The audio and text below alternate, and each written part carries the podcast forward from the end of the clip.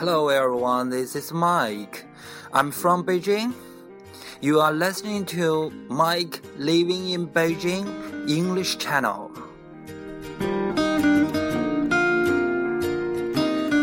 You are beautiful. The song is for you. My life is brilliant.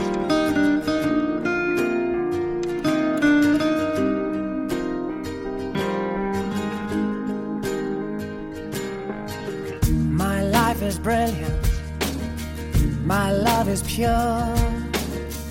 I saw an angel, of that I'm sure. She smiled at me on the subway. She was with another man. But I won't lose no sleep on that. Cause I've These days, Mike just used a WeChat to meet a friend. She is from Tokyo, but we haven't met each other almost two decades. I saw your face in a crowded place. She sent me a photo with a sakura in the background.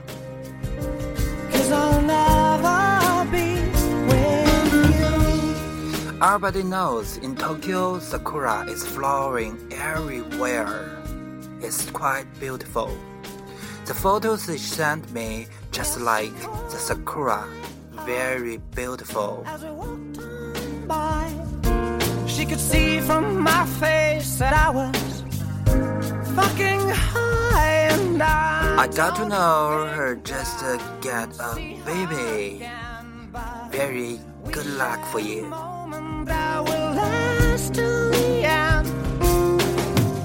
You're beautiful. You're beautiful. You're beautiful. It's true. When I talk to her, I just feel quite shy because we haven't met too many years.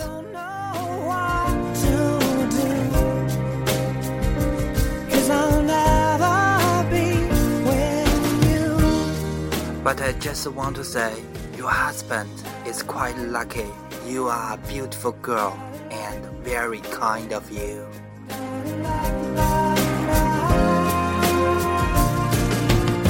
You're beautiful. You're beautiful. She told me a lot of things in Tokyo, and everybody knows Tokyo in Japan. People there living in a beautiful area, sakura flowering everywhere.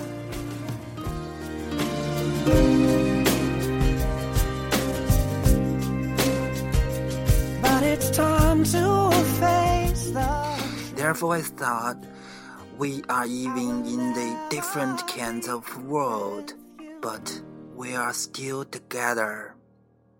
We need each other happily.